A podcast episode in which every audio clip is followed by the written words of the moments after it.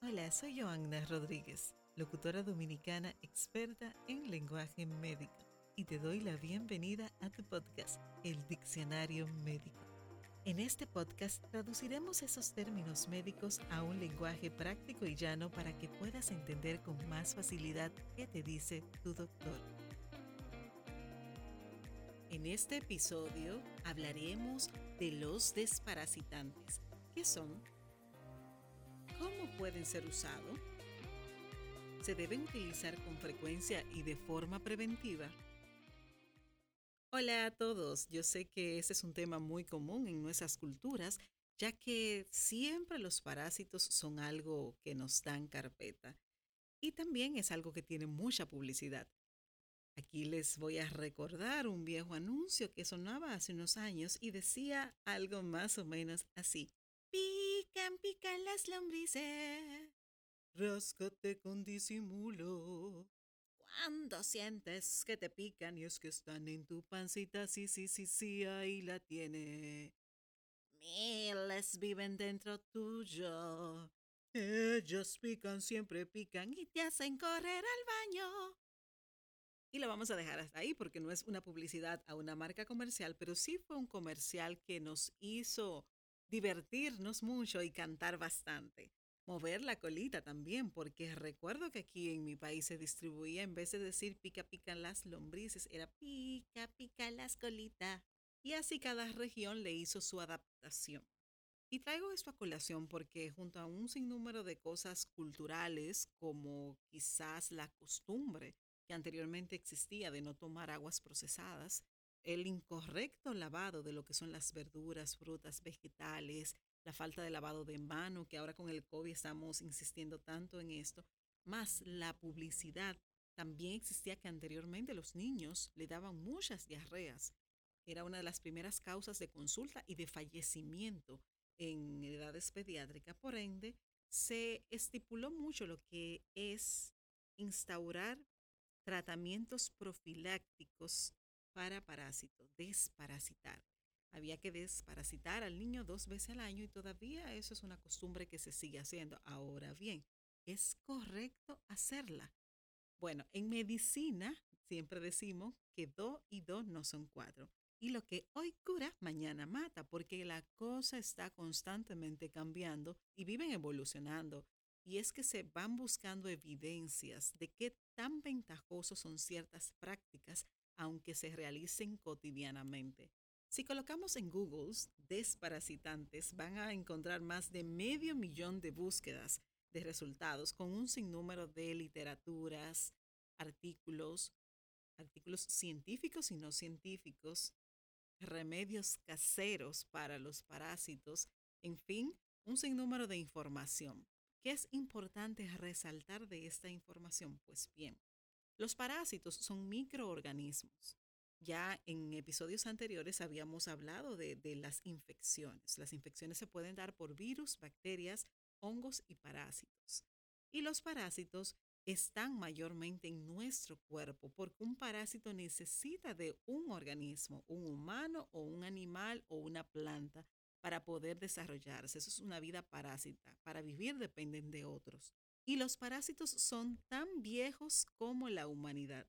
Anteriormente, desde que se comenzó a describir todas las características de los humanos, se estudiaban las evacuaciones y se observaban lombrices, algunas tiras, que fue donde se comenzó a ver que sí teníamos parásitos y se comenzó a dar medicina para tratar esos parásitos.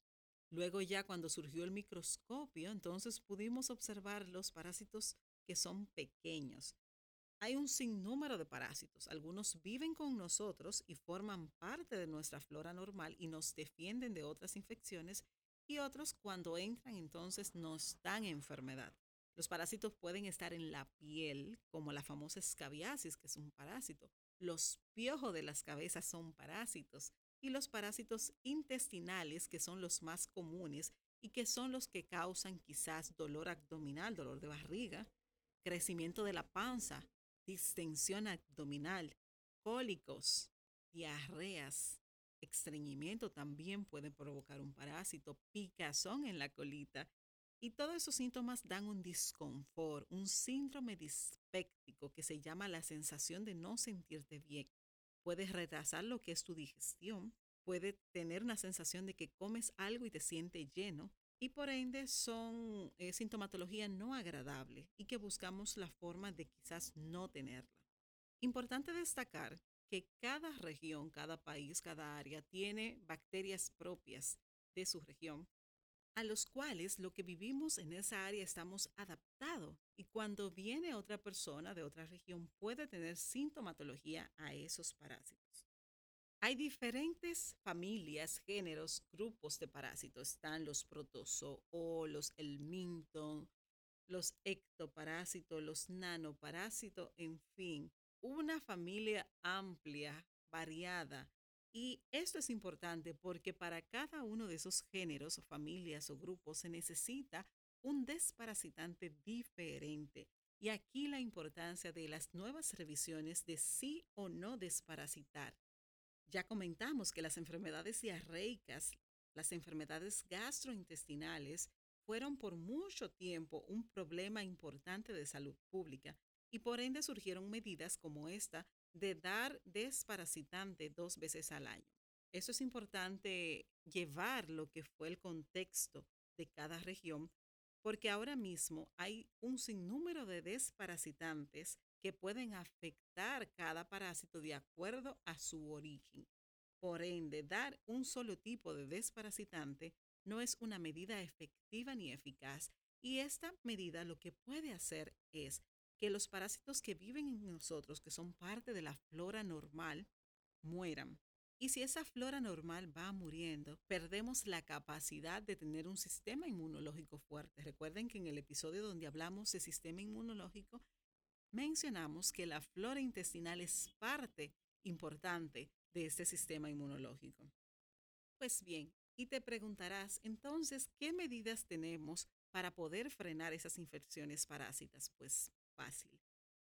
Las medidas que quizás no nos gustan escuchar, que son las medidas generales y más común. Lo primero es una buena higiene, un buen lavado de mano antes de comer, después de comer, antes de ir al baño, después de ir al baño, en los pequeñitos antes y después de cambiar los pañales, ya que la mayoría de esos parásitos se absorben por contaminación, ya sea de alimentos, bebidas, comidas, malos hábitos higiénicos.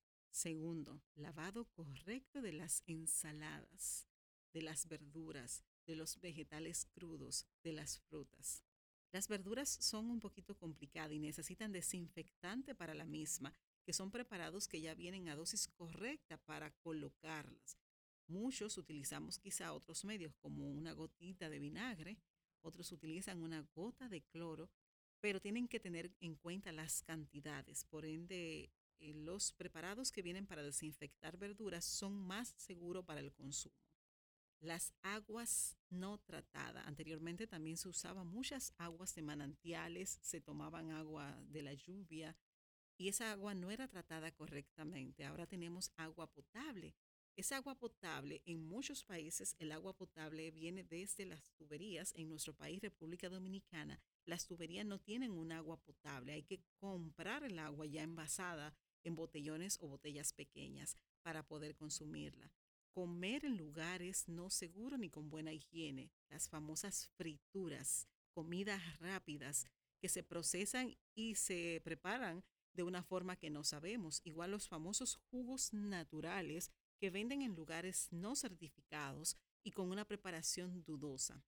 Una vez que una persona tenga algún síntoma, sí es recomendable investigar. Se debe realizar un coprológico ese coprológico va a indicar si hay presencia o no de parásito. Aquí otro punto importante. Las manifestaciones gastrointestinales no siempre son por parásito, también hay bacterias, virus y hongos que pueden dar esas manifestaciones. Por eso es importante a la hora de tener un síntoma realizar el examen adecuado. En este caso, el coprológico nos permitirá ver si hay parásito de este tipo si están los huevitos de esos parásitos, las larvitas, que son las formas más pequeñas. Y una vez detectemos el tipo de parásito, si existe, entonces podemos dar un tratamiento dirigido y específico a ese tipo de parásito. En donde existe una persona, en el hogar donde se diagnostica a alguien con alguna parasitosis, es importante que se trate toda la familia, ya que todos están en contacto los baños, las cosas, las sustancias que tocan, la forma de consumir los alimentos y bebidas. Entonces, en este caso sí está indicado lo que es la profilaxis en los sanos cuando hay un sintomático en la familia. ¿Cuál de parasitantes se debe dar? Pues bien, hay muchas corrientes de usar de parasitantes naturales de origen de planta. Volvemos a lo mismo. Las plantas nos dan todo lo que tenemos, pero hay que tener en cuenta de que no sabemos qué cantidad y concentración del medicamento que necesitamos estamos absorbiendo y podemos hacer un daño a nuestros órganos. Podemos dañar el hígado, podemos dañar el riñón, podemos producir obstrucción de la vesícula. Por ende, no es recomendable usar esos alimentos o sustancias naturales. Y a la hora de viajar a una región o país, tener en cuenta dónde comemos, el lavado de mano y no consumir de esas bebidas o preparados callejeras y sobre todo las aguas son las que tienen mayor tendencia a producir eh, contaminación y hay que tener cuidado con eso de no producir lo que son las enfermedades del viajero. Y bueno amigos, esto ha sido todo por hoy. Resumiendo, hoy hablamos de los parasitantes. ¿Para qué sirven? ¿Cuándo usarlo? O si debemos usarlo de forma profiláctica. Y esto ha sido todo por hoy. Muchísimas gracias por escuchar este episodio del Diccionario Médico. Recuerda suscribirte o seguirme en las diferentes plataformas sociales para que no te pierdas todo el contenido que tengo para ti. Soy Joanna Rodríguez. Hasta la próxima.